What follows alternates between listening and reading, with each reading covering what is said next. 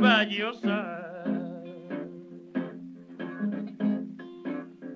When you got a good friend, baby, stay right by your side.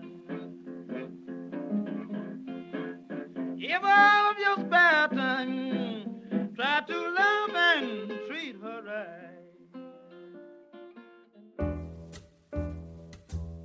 Buenas noches, amigas y amigos de Funados, y bienvenidos a este nuevo capítulo de su podcast favorito. Soy Joaquín Herrera y como siempre estoy con estos dos grandes amigos, Rafael Alvear y Francisco Cheri Merino. ¿Cómo va, chiquillos? Muy bien, aquí extrañando los queridos contertulios. Y Sí, ha pasado un poco de tiempo, ¿no? Sí, ha- han pasado un par de semanas. eh, sí, extrañándolos bastante. No, se, Parte ha lo hecho la- se ha hecho larguísimo todo. Se ha hecho larguísimo. El tiempo como que no, no transcurre nunca. Han pasado muchas cosas en este poco tiempo. Es raro esa lógica de como que pasan muchas cosas, pero al mismo tiempo el tiempo pasa lento. Entonces, pero en fin. Oigan, los queremos dejar invitados a todos y a todas, como siempre, a seguirnos en redes sociales, en Instagram, Twitter, también Spotify, etcétera, en arroba Funados Podcast. Y queremos contarle una noticia bien buena, súper entretenida, que como Funados, ¿ah? como, como proyecto en el fondo, decidimos crear un espacio de difusión de música independiente, eh, tanto de bandas como de artistas solistas, en todo tipo de música que se llama Radio Kyoto. Eh, vamos a estar eh, subiendo a, nuestras redes sociales algunas cápsulas con la presentación de estas bandas y músicos que nos van a contar un poco de su trabajo y a continuación nos van a presentar algunos de sus videos con música. Entonces, dejarlos y dejarlas invitadas a que nos envíen sus aportes a funaospodcast.gmail.com o a través de mensaje interno en nuestras redes sociales.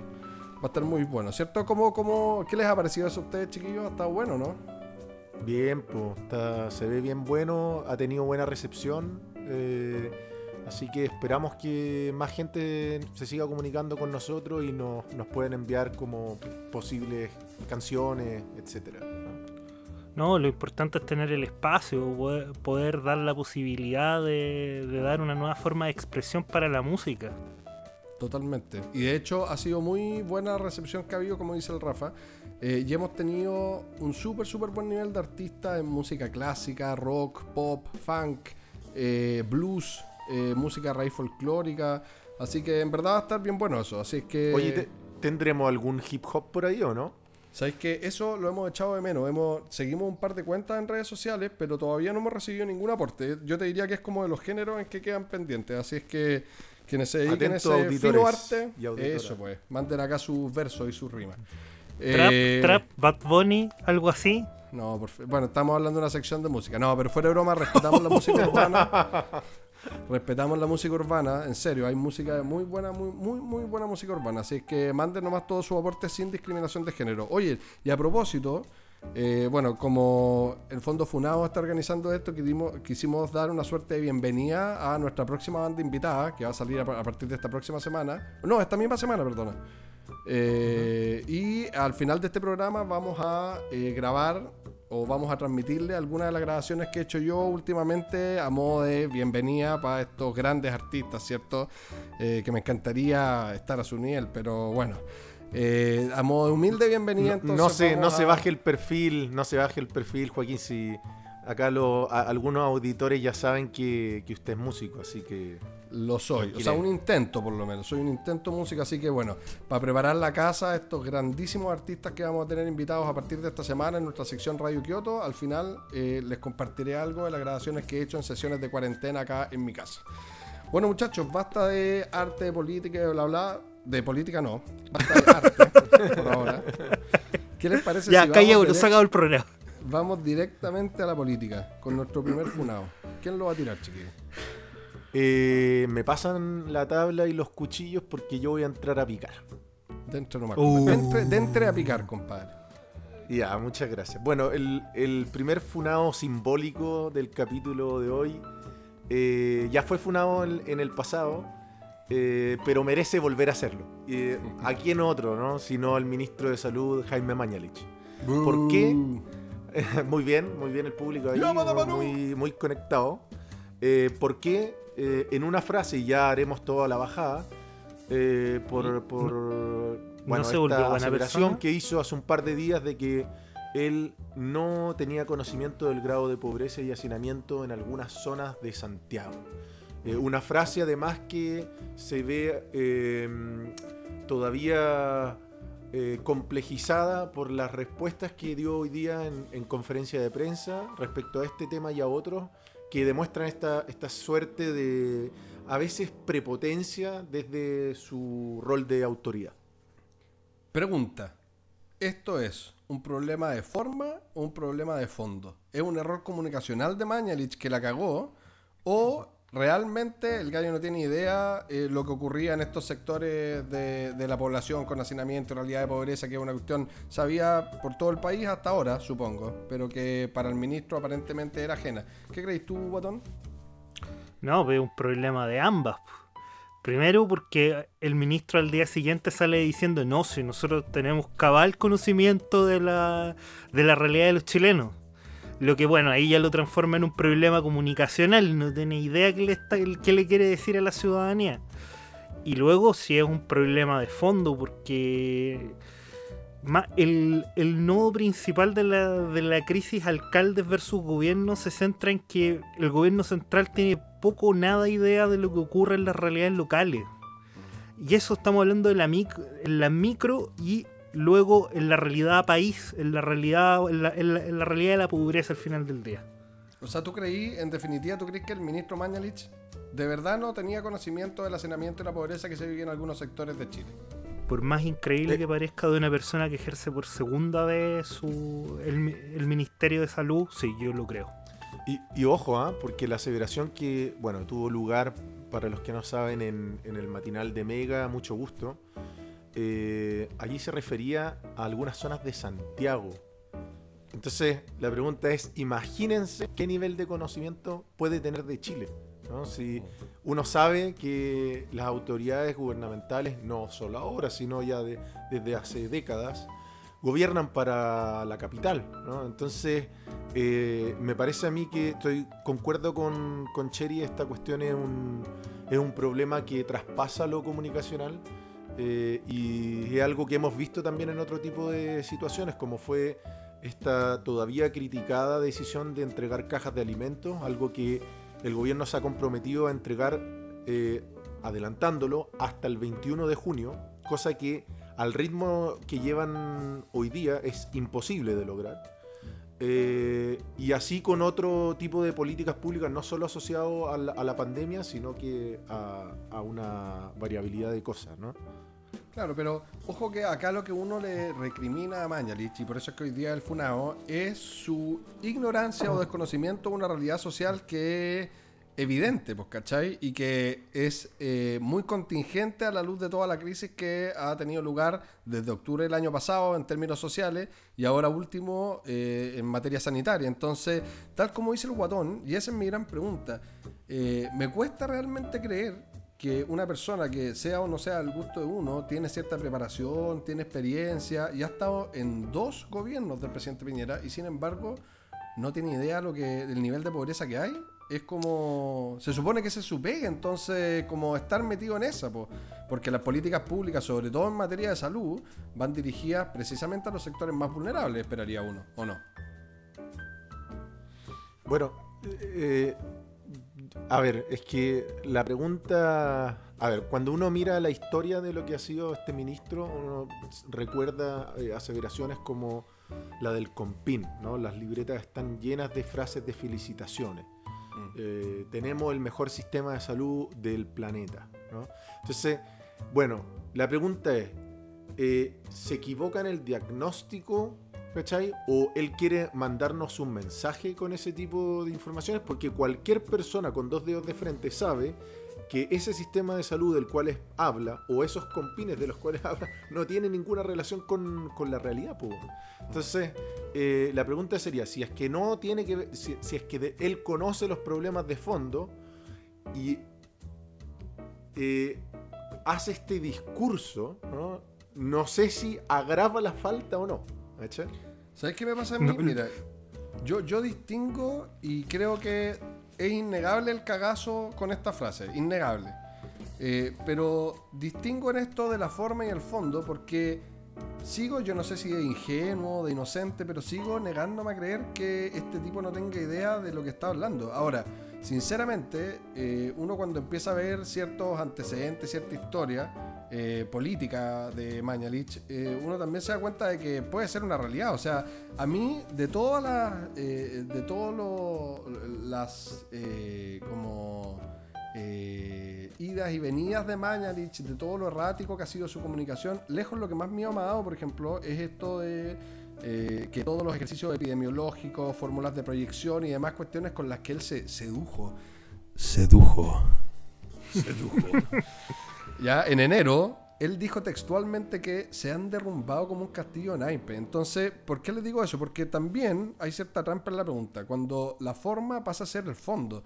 Eh, en el contexto en donde estamos, en que la, la, la, la, información es tremendamente delicada, ¿cierto? En que hay mucho, eh, mucha especulación, en que hay poca claridad y todo. Una de las cosas que ha hecho mal Mañalich, creo yo, es eh, tener este, este, como discurso errático que va y viene, que se dice y se contradice. Entonces, eh, la, la, parte de forma ya la cagó definitivamente y tiene a toda la población sin creerle nada. Y eso me parece muy grave, ¿no? A ver, nosotros a lo largo de este podcast, a lo largo de lo que hemos conversado en la vida, nosotros siempre hemos criticado la figura del presidente Piñera por su problema de credibilidad y lo, y lo problemático que es que tu presidente tenga problemas de credibilidad que en tiempos de paz, en tiempos de verdadera normalidad, da no es que dé lo mismo, pero tú puedes vivir con eso. El problema es que en este tipo de periodo tú no podés vivir con eso. Entonces eso ya es súper problemático. Eso, eso por una parte. Luego, el problema de Mañalich apunta a un deficiente diseño de gobierno.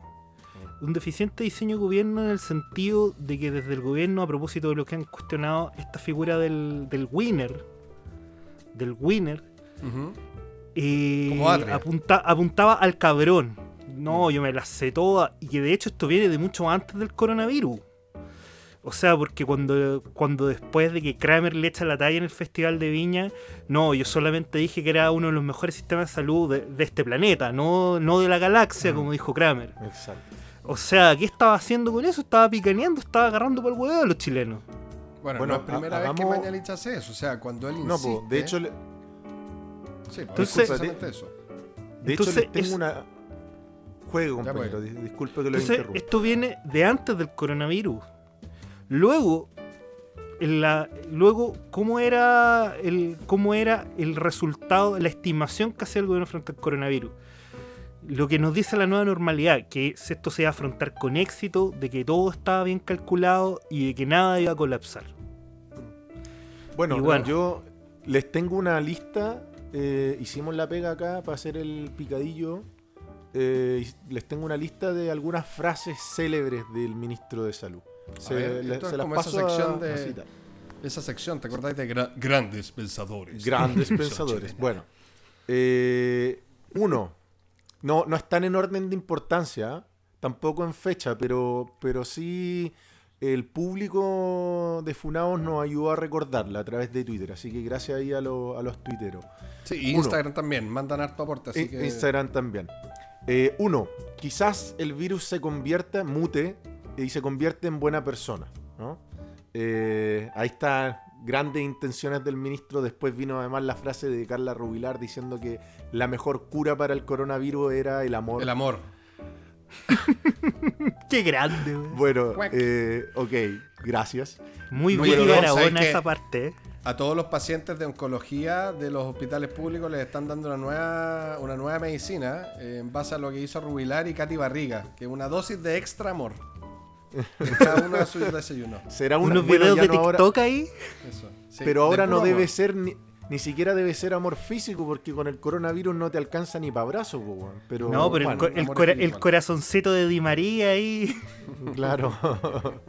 bueno, número dos. La única solución es que todos se contagien. ¿no? Frase que en el momento uno tenía cierta eh, eh, duda, pero eh, a la luz de los hechos está absolutamente desacreditada porque en la mayoría de los países el contagio no ha llegado a más de un 7%. Número 3. El sistema de salud está preparado, esta es una de mis favoritas, para aguantar hasta 430.000 contagiados. Bueno, el 13 de mayo, el día que se reportaron 34.000 contagiados, eh, se avisó que el sistema estaba al borde del colapso. ¿sí? Eh, número 4. los contagiados eh, que se recuperen lograrán una inmunidad de hasta un año. Bueno, ¿para qué decir que la, O- la OMS tuvo que salir a negarlo? Número 5. Vayan a comer empanadas, ¿no? Aseveración que hizo luego de que la subsecretaria eh, llamara a la población en esta suerte de retorno a la nueva normalidad a tomarse un cafecito. Ni siquiera con malicia, por último, para matar los virus, qué sé yo. Bueno, A do- a Número tomarse un seis. cafecito a dos metros de distancia, me gustó esa parte. Claro. Sí, pues, además. Número 6. Los chinos. eh, China, perdón. Los chinos suenan un poco muy alburados. China eh, se comprometió a mandar mil ventiladores. Después apareció el embajador. Eh, porque dijeron no eran mil, eran 500. Y el, el embajador chino dijo: eh, La verdad es que no estoy informado de ningún tipo de donación. Eso fue Como un el chiste de papelazo. Eso fue Papelón, un chascarro, chascarro así, pero... Número Y después- 7. Pero espérate, y después, eh, ¿Sí? si no me equivoco, el embajador cuando, weón, quedó esta cagada, ya le, le sacó el piso a Mañalich. Después salió explicando Mañalich que él había hablado con el embajador antes y le había dicho que mejor la hiciera pasar piola y no respondiera a esta weá. Entonces por eso él dijo, ¿cierto? Que Claro. no tenía conocimiento de esta weá. Y ahí salió de nuevo el embajador diciendo que en verdad no tenía pico idea de nada. Sí, pues, no, sí, insólito esta No, cuestión. no, y de hecho, Pero- yo quiero recordar una anécdota de eso, porque salió un punto de prensa, Mañalich diciendo como al final, ya, pero estamos en la guerra comercial por los ventiladores, y como que le hizo guiño guiño al embajador chino. Yo todavía me acuerdo, yo que mirándolo, vos me estás agarrando para el hueveo. Oye, en todo caso, Bueno. y en defensa de Mañalich, espérate un poco. Eh, los dos puntos, ¿me repites de nuevo el punto número uno y punto dos de los que tu- de tus acusaciones para que las recuerde nuestro público? El número uno era quizás el virus se convierta en buena persona. Ya. Mute y Eso- se convierta eso. en buena persona. Esa frase Mañalich, yo creo que ahí, por ejemplo, ante la distinción que yo hacía al principio de nuestro programa, de si era un, proble- un problema de fondo de forma, yo entiendo lo que quiso decir ahí Mañalich y lo voy a defender en esa declaración, porque la forma es desafortunada y muy poco feliz, estamos claros. Pero el fondo es que, eh, es que eh, dado que no existen mayores estudios, ¿cierto?, del coronavirus, se puede esperar que eh, mute a- de diferentes formas y algunas formas pueden ser más benignas u otras pueden ser mucho más agresivas. Entonces ahí es donde él dijo incluso, perdonen que use esta frase, una cosa por el estilo, pero imagínense que muta en buena persona. Entonces el gallo lo que está explicando es que puede haber una variación del virus eh, que se haga menos agresiva. Entonces, y, y claro, la cagó en la forma, pero en el fondo mm, está bien. Y lo segundo que tú dijiste es lo mismo, que tiene que ver con esta cuestión de la inmunidad colectiva, ¿cierto? Que si bien No, no, han habido el- cierto... El segundo Ah, fue eso, ¿por cierto? Claro. Ah, sí, sí, el segundo, que la única solución es que- todos se contagien. Sí. Claro, porque en el fondo lo que estaba diciendo Mañalich es que como el desarrollo de una vacuna y su implementación a nivel transversal y global eh, va a demorar al menos dos años, en el tiempo intermedio, si no queremos morir en el camino, lo que tenemos que hacer es ir generando como inmunidad colectiva. Ahora, eso se ha ido, eh, se ha ido de- desacreditando en el fondo porque hay ciertos casos de recontagios de víctimas, pero eso es parte de la evidencia científica que en el fondo va saliendo a diario ante un fenómeno epidemiológico desconocido. ¿Cachai? Entonces, es- ese, incluso yo también creo que uno se la podría salvar a Mañalich por el contexto, pero la tercera, la cuarta, la quinta, ya no, po. ahí ya no pasa, papito. Sí. Ahora, yo creo que en el segundo caso, eh, el problema ahí es que también, como decías tú, la forma a veces se come el fondo, porque cuando el ministro no abre el espacio para dudas, sino que muere en la suya, eh, digamos, se come se tiene que comer el gol si es que va en contra, ¿cachai? Porque el, el compadre se está tirando al barco eh, apostando el all-in, ¿cachai? Ahora, está bien, eso ahí queda interpretación de cada uno. Número 7. Suspender las clases fue un tremendo error. Esto fue dicho aproximadamente una semana antes de que la curva explotara hacia arriba, ¿sí? cuando estaban los contagios más o menos sostenidos. Número 8. Tenemos una meseta con sobresaltos. ¿sí? Eh, cuando habían pics como que aparecía cada día uno nuevo, bajaba de uno nuevo. No, tenemos eh, meseta con sobresalto. Y el número 9, eran 9 al final, no eran 10. eh, se cuentan como recuperados a quienes han fallecido. Y hasta el día, hasta hace un par de días, y eh, entiendo que todavía los que están en eh, unidad de cuidados intensivos y que ya no tienen coronavirus, pero que están, que pueden estar a punto de fallecer, digamos. Se cuentan como recuperados. Y él hace esta distinción mañosa, porque uno puede tratar de, de entenderlo, pero es mañosa, de que él no se refiere a los recuperados clínicamente, que sería una persona dada de alta que puede irse a su casa, sino que serían recuperados solamente del coronavirus. Es decir, si el coronavirus llevó a esta persona a un colapso orgánico, lo que sea, ¿sí? Eh, en la medida en que el coronavirus se fue, esa persona está recuperada. ¿no? Bueno, hoy día se, se estaba como discutiendo, ¿cierto? La, eh, re- como la metodología de medición de cuáles son los recuperados, los que no. Yo sabéis que en eso también le presto un poco ropa a Mañalich porque eh, creo que un poco, solo un poco. ¿Por qué? Porque creo que eh, si el, fin de la estadística, para efectos del estudio que estaban haciendo ellos, es determinar qué pacientes son o no son contagiosos y son por lo tanto un vector del- de expansión del virus, ¿cierto? Quizás puede ser relevante meter dentro de un mismo saco, para efectos metodológicos y estadísticos, a los pacientes fallecidos de los recuperados, porque ninguno de los dos uno esperaría que contagiaran el virus, ¿verdad? Pero el problema es que cuando uno analiza esto, en primer lugar con el antecedente de Mañalich, de sus listas de espera y la- el borrón y cuenta nueva administrativo, ¿ya? Eh, y volvemos a este problema en donde la forma termina por superar al fondo. Cuando uno tiene un discurso, sale con un discurso triunfalista, ¿cierto? A decir que en el fondo nuestros números y el manejo de la curva de contagio ha sido espectacular. Y decís que tenéis tantos recuperados y en verdad hay pacientes dentro de esos recuperados que están muertos.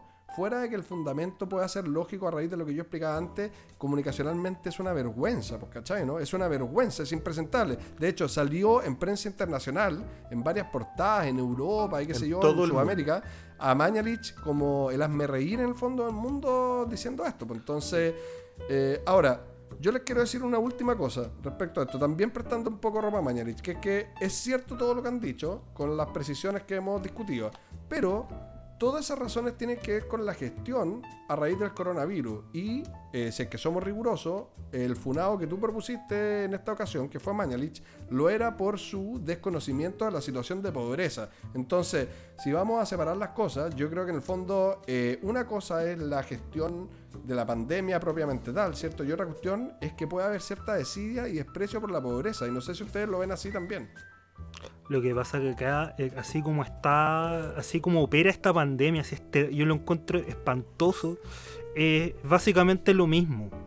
¿Por qué? Porque, a ver, el problema, yo no tengo idea ni de epidemiología ni de estadística, pero yo sí te puedo decir una cosa que entiendo de la salud, que es solo una cosa, que si ni la salud ni las estadísticas están al servicio de querer sanar a la gente, están puro weando. No es, no es salud, no es medicina eso. Primera, primera cosa, es yo lo único que entiendo de la salud y de la medicina. Si alguien me dice lo contrario, no, no tengo idea de nada. Pero bueno, yo eso entiendo. Y si yo, ponte tú, si yo fuera presidente, si mi ministro de salud no piensa así, yo lo echo cagando. L- Dicho eso, ¿cuál es el peor problema en esta pandemia? Y que tú lo puedes ver estadísticamente incluso en los lugares donde ha pegado peor. Partiendo por Nueva York, el lugar más pelolizo del mundo. Pero ¿qué es lo, qué es lo que ataca esta pandemia? Bueno, precisamente la aglomeración de gente. Luego, si, ese- si esa aglomeración de gente tú le sumáis la pobreza y el hacinamiento involuntario, vos tenías el apocalipsis, culiado. Bueno, eso es lo Bueno, que... el- y, Perdona, dale, dale Rafa nomás. Sí, bueno, es que yo iba, iba, iba a hacer un punto en la misma línea, que es que hace uno o dos días hubo una protesta en el aeropuerto por trabajadores del aeropuerto eh, frente a Mañalich, que justamente lo que hacían era criticar su gestión y que en el fondo vincula estas dos, estas dos dimensiones, porque critican su gestión, porque ha sido una, una gestión paupérrima para ellos, ¿sí? Eh, a partir de estas frases, de, de cómo se han manejado con la pandemia, porque al ser eh, para ellos paupérrima, tiene consecuencias directas o ha sido paupérrima porque ha tenido consecuencias directas en que la mayoría de la gente que muere, o, una, o más bien una parte de la gente que está en riesgo, ¿sí? o la parte fundamental que está en riesgo, son la gente que vive en condiciones de pobreza. Claro, bueno, Sí, ese, entonces- ese y, y es un tema que uno ve transversal, porque digámoslo, no le, no le compete al ministro de salud, ¿cierto? Tomar la determinación de si se decreta o no se decreta, eh, qué sé yo, eh, cuarentena en toda la ciudad en forma exclusiva. Es algo que toma el conjunto, el gobierno, ¿no es verdad? Entonces, pero si uno se da cuenta, siempre ha habido una suerte de eh, relegación de la clase eh, de la clase más pobre, de la clase trabajadora, en, en torno a todas las medidas. Desde un, desde un principio uno podría haber entendido esa cuestión a raíz del movimiento del virus eh, geográficamente en la ciudad, ¿no es verdad? Porque partió con la gente que viajaba, esto se extendió primero en el sector oriente, por eso todo el mundo decía que en el fondo los cuicos habían traído la enfermedad, pero y durante todo ese tiempo la cuarentena se fue decretando siempre en el sector oriente de Santiago, qué sé yo.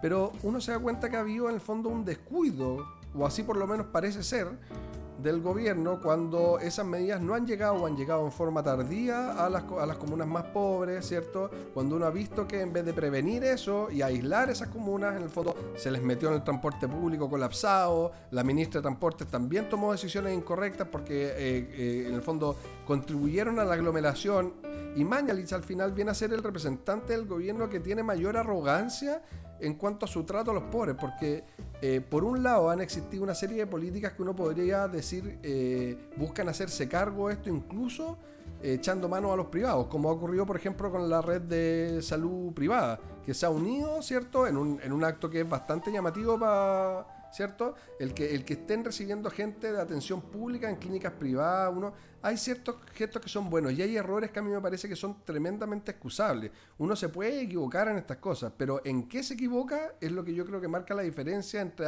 un acto con- eh, condenable o no condenable, ¿o no? Ahora, yo puedo hacerle una pregunta, no sé si, ustedes están al tanto eh, concreto respecto a esta situación.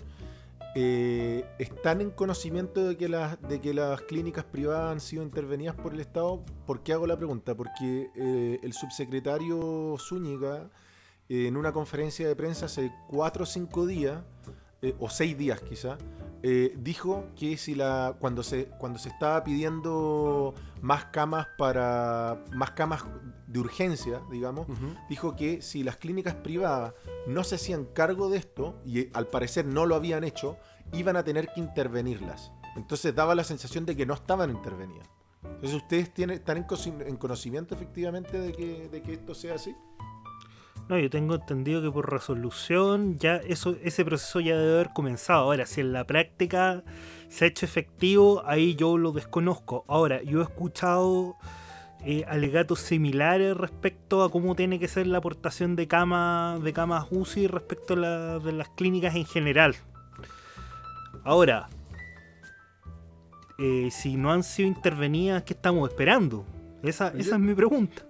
Porque Yo- aparecieron unos videos de, de- de una, per- una persona, yo no tengo idea si esto es verdad, pero de algunos videos aparecieron, se viralizaron en Twitter, mostrando, por ejemplo, la clínica Las Condes vacía, vacía por fuera, digo, ¿no? No por dentro, por cierto que hay gente adentro, pero daba la sensación de, de que había, digamos, espacio como para llevar más gente, ¿no? Sí, hay que tener ojo con ese manejo porque muchas veces las apariencias engañan. Entonces, a raíz de este tema de la, de la dotación de camas de urgencia para coronavirus, eh, que se le ordenó a las clínicas privadas, ¿cierto?, aumentar la dotación y todo eso, hasta donde entiendo, eh, las clínicas privadas re- eh, respondieron antes de plazo incluso con la dotación que había exigido. No, porque... La- pero no necesariamente, porque el, el subsecre- el subsecretario, como le digo, como les digo, hace cua- cuatro o cinco días salió alegando a las clínicas privadas que si no, no ponían las camas, iban a intervenir las clínicas. Iban a mandar un interventor, qué sé yo. Sí, bueno, oye,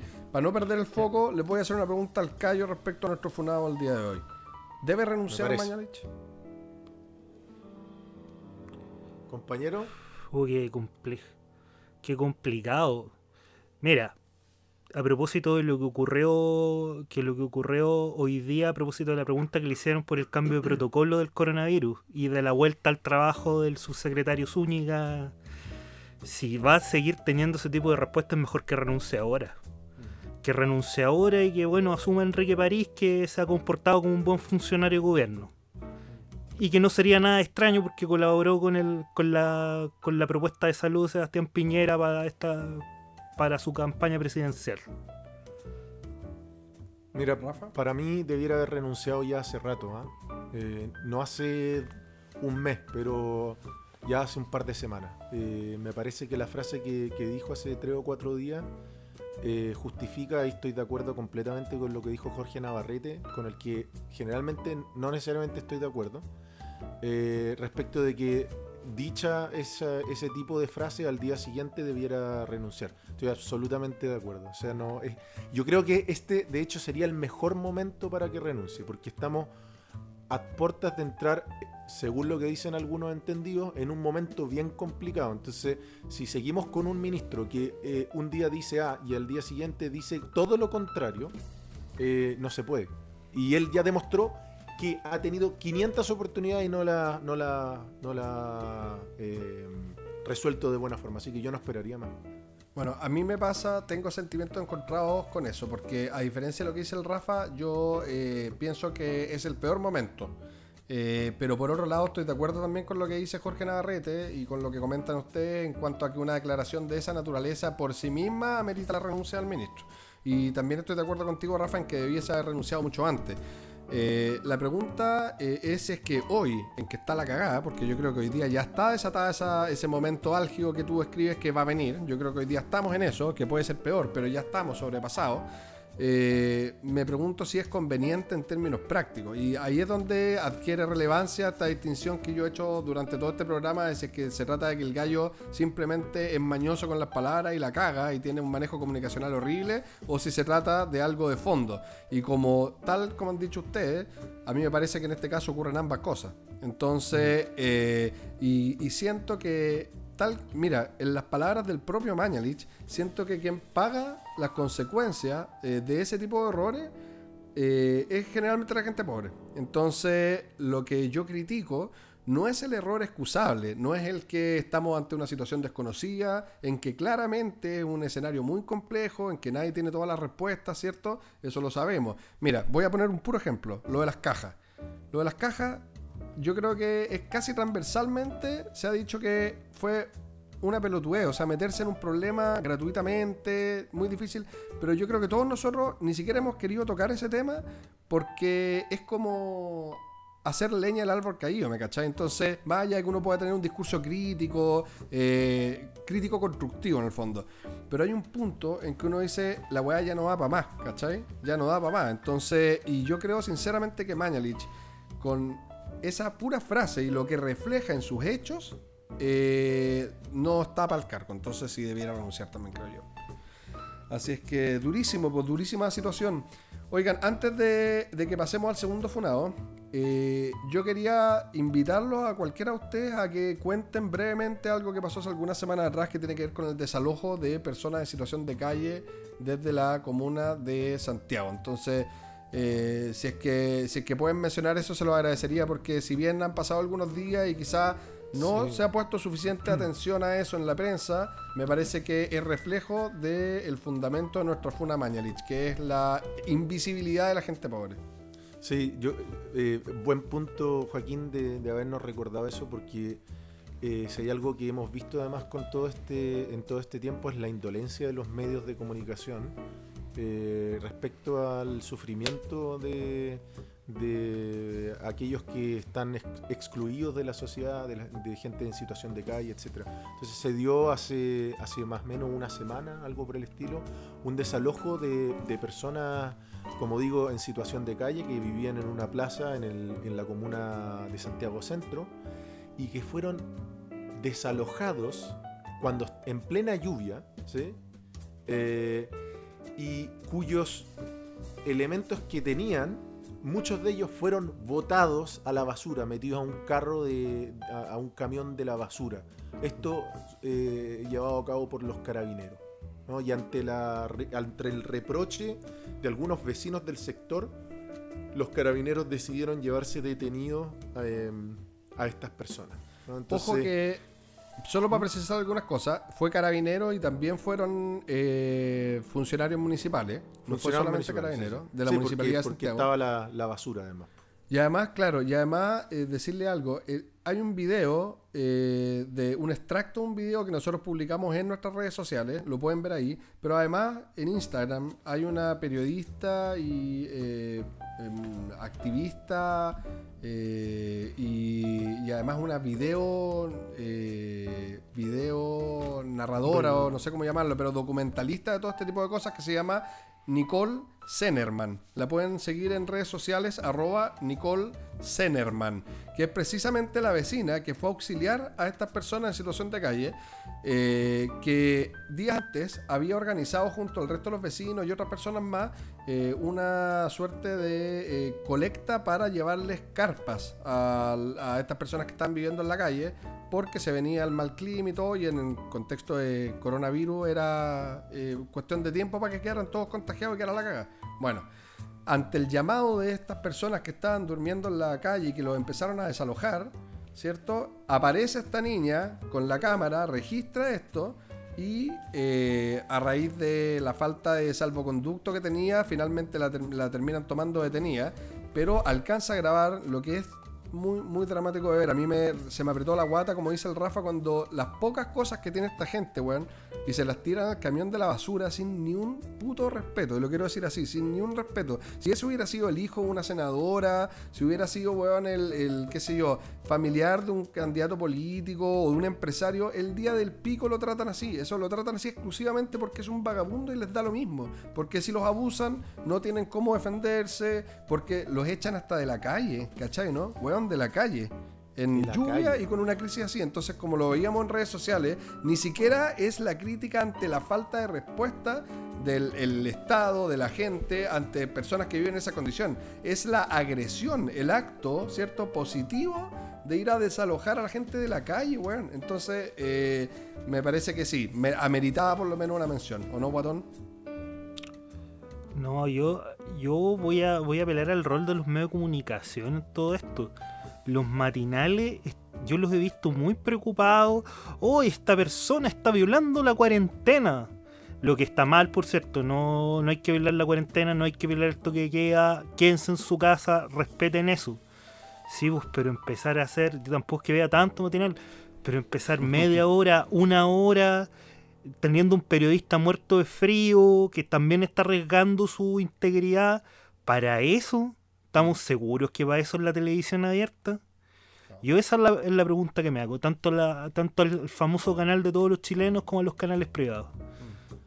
Tal cual. Bueno. Tam- Mm.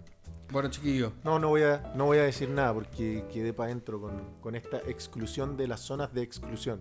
Es decir, son excluidos de su exclusión, porque vivir en la calle es estar excluido de la sociedad. Y los echan de su exclusión. Es decir, ya, peor no puede ser. Tal cual. bueno, esperemos que eso cambie y en el tiempo intermedio vamos a presentar una sección que va a ser como itinerante. Va a llegar cuando corresponda, va a ir y venir, ¿cierto? Va a estar latente, que es la del Funado Internacional, ¿o no, Guatón? Bueno, esta, esta semana ha sido bastante movida en el campo internacional a propósito de un video que se ha viralizado a lo largo del mundo, que es el arresto y posterior asesinato de George Floyd, persona afroamericana que fue asesinada en el marco de una, en el marco de una detención hecha por oficiales de la policía de Minneapolis, específicamente por Derek Chauvin, que lo asfixió con la rodilla y lo tuvo así durante 8 minutos. Pero nuestro funado no es Derek Chauvin, sino que nuestro funado es Donald Trump, por ser representante de una, de una nación que internaliza una cultura que es racista. Y en ese sentido, Donald Trump, si bien es el último de los presidentes, de muchos presidentes que ha tenido Estados Unidos, él llegó a la presidencia de Estados Unidos con un mensaje eminentemente racista y eminentemente xenofóbico.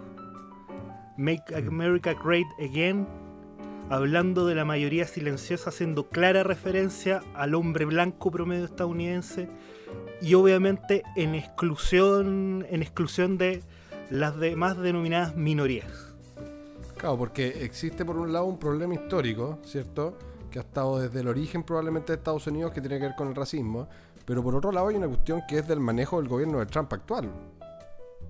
Sí, pero, pero eh, tengo mis, mis, mis ciertas dudas, ¿no? Porque eh, he leído harto en redes sociales, no, es que el racista Trump y todo, todo cierto, ¿sí?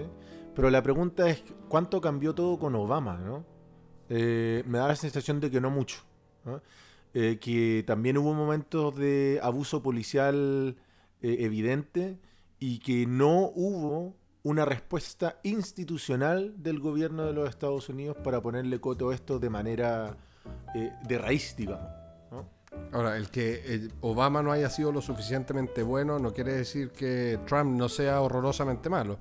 Entonces, No, por supuesto, pero, pero lo que digo es que eh, una cosa es que Trump sea terrible y otra cosa es, digamos, dejar de lado la responsabilidad política de los, de los gobiernos anteriores, incluyendo al gobierno de Obama, que El ha- premio en Nobel, el cual Obama. muchos en el, en el cual muchos habían cifrado esperanzas. sí, pues premio Nobel de la Paz, recordémoslo. Claro. Uy, no, qué terrible. Qué terrible que alguien así haya ganado el premio Nobel de la Paz por Igual a mí me- invadir, A mí me por bien acrecentar la invasión a Afgan- Afganistán. Qué buen recuerdo, Joaquín. A mí me cae bien Obama, pero encuentro que es muy eh, que se cayó feo precisamente con eso. Y, y hay una, una hipocresía que, es un poco lo que pasó acá con la concertación, ¿no? Esto como sueño de que la alegría ya viene, todos esperamos el, primer presidente negro de la historia en Estados Unidos, y sin embargo dejó, dejó deudas en eso. Ahora, Guatón, no sé si, porque, o sea, también hay un tema de, de violación a los derechos humanos en todo este nuevo movimiento, además de lo que le pasó eh, cierto a George Floyd, sino que con la represión que se ha enfrentado las manifestaciones por parte del gobierno de Trump. A ver, hay, hay, varios, hay varios temas, porque también acá hay una elección que es aplicable a Chile respecto de los que fueron los dos gobiernos de Michelle Bachelet. Y en el fondo preguntarnos si el hecho de haber elegido, en este- el caso de Estados Unidos, una persona de raza negra como presidente por dos periodos, o en el caso de Chile, haber elegido una mujer como presidenta por dos periodos, es meramente suficiente para tener un cambio cultural que extermine una cultura racista y segregacionista o una cultura machista, como en el caso chileno. Eso por una parte. Por otro lado, y yendo al tema contingente, claramente han habido violaciones a los derechos humanos desde la manera en que el gobierno del gobierno de Trump y ciertos gobiernos estatales federales han afrontado este tema. Ya sea con la salida de la Guardia Nacional a la hora de reprimir protestas, ya sea con un montón de videos que se han viralizado de agresión a manifestantes por parte de la por parte de dichas fuerzas y por uso desproporcionado de la fuerza. Ahora, y de hecho, eh, el video que hoy en día se está viralizando, que ya llega a ser divertido, cuando querían, querían tomar arrestado a un agente del FBI afroamericano. Y Ah, sí, sí, lo caché. momento- hasta el momento en que él presentó su, eh, su, su carnet de agente del FBI, se lo iban a llevar detenido incuestionablemente. Mm, sí. Es bueno ese video, está viralizado, véanlo por favor, porque les pone una puteada impresionante. Agente Así. FBI, FBI afroamericano, además. Claro, No, que está, que que está, sí, porque está como de, de civil, en el fondo. Es buenísimo el video. Oye, ¿saben qué es lo que me pasa a mí con esto? Que eh, encuentro que así como el guatón hace este parangón entre eh, el machismo arraigado en la cultura chilena y el racismo en la cultura gringa, eh, con los gobiernos de Bachelet y de Trump respectivamente, eh, a mí también me pasa que siento que hay una similitud entre la comunicación que hace Trump, ¿cierto? Y la condena que hace este asesinato y este crimen.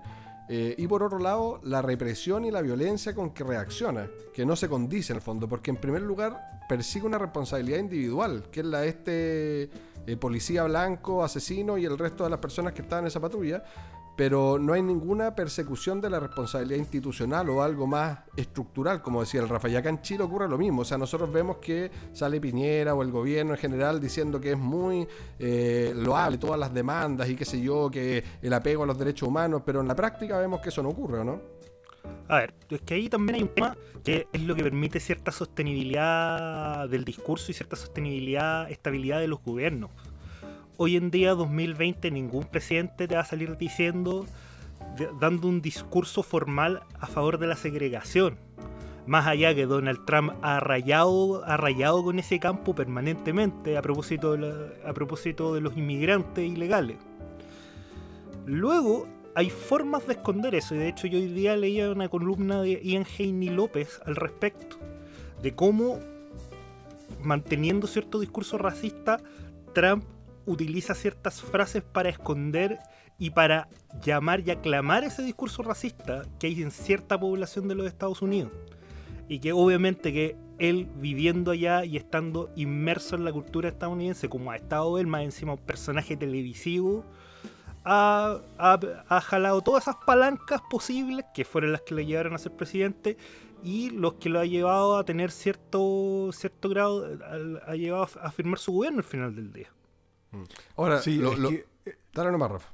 Sí, es que además en, en el caso de, de Trump se da la particularidad de que eh, él ha logrado el apoyo de una parte importante de la población siendo políticamente incorrecto. Precisamente Entonces- iba a ir a ese punto. Me, me entonces- robaste la idea de la lengua.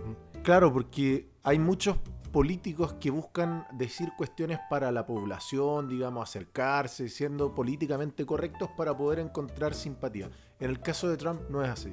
Entonces, la paradoja es que aquello que, digamos, un gobierno X o normal eh, usaría para poder generar ciertas confianzas con la población, no aplica en este caso y permite vehiculizar y radicalizar incluso el discurso de odio. Entonces aparece al otro día Trump diciendo, no, estos gallos son grupos organizados, bueno, eso suena un poco al discurso de Piñera, pero eh, de antifascistas, anarquistas, que lo único que quieren es eh, enlodar la imagen del fallecido. Entonces ahí se da esta, esta paradoja entre discurso y, y, eh, bueno, afirmaciones políticamente correctas o incorrectas.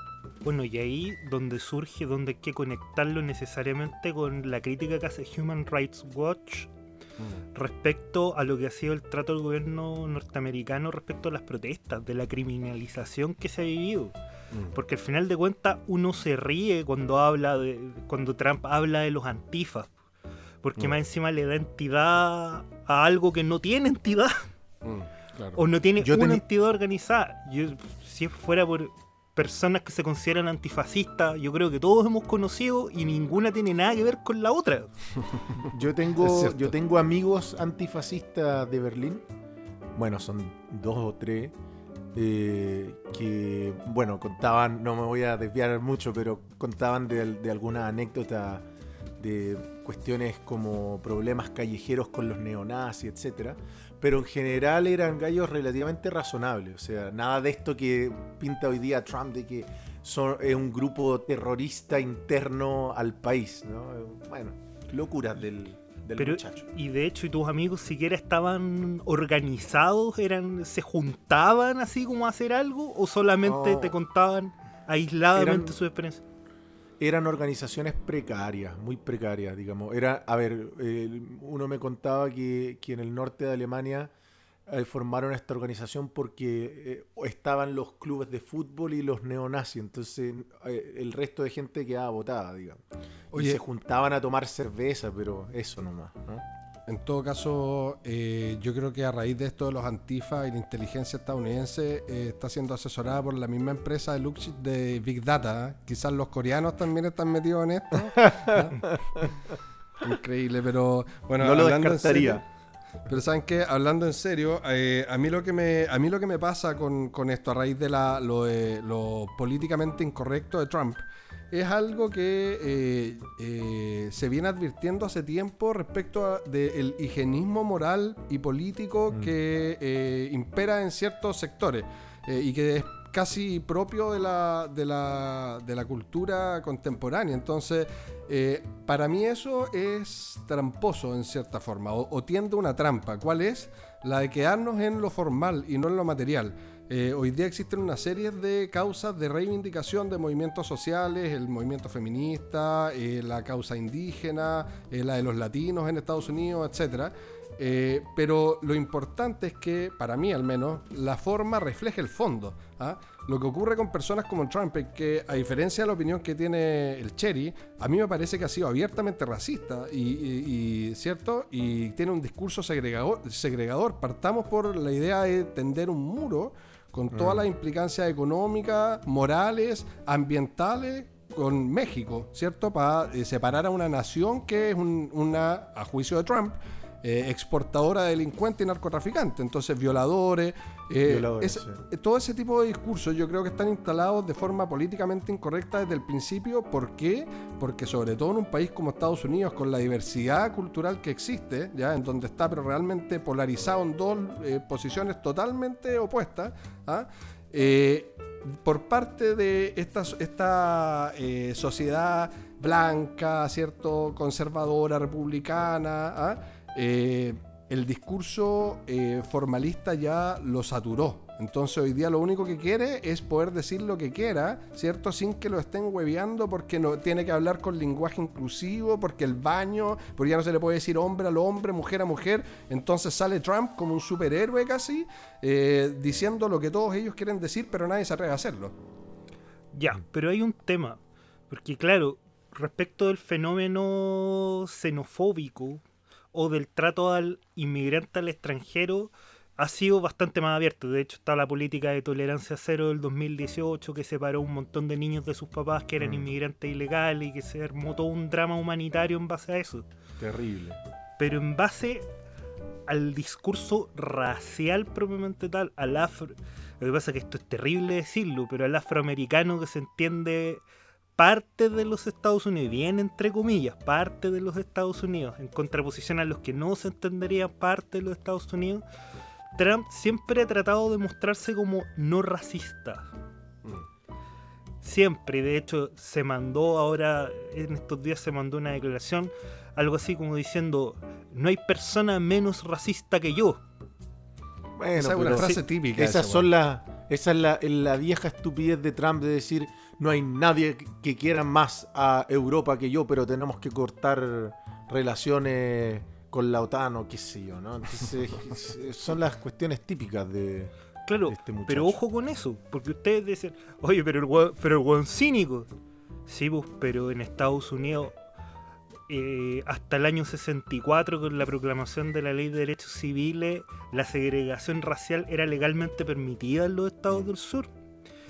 De hecho, a propósito del documental The Last Dance, que por eso, de hecho, es muy curioso que a propósito de todo lo que ha ocurrido, Michael Jordan salió pronunciándose por primera vez en su vida respecto al racismo en los Estados Unidos.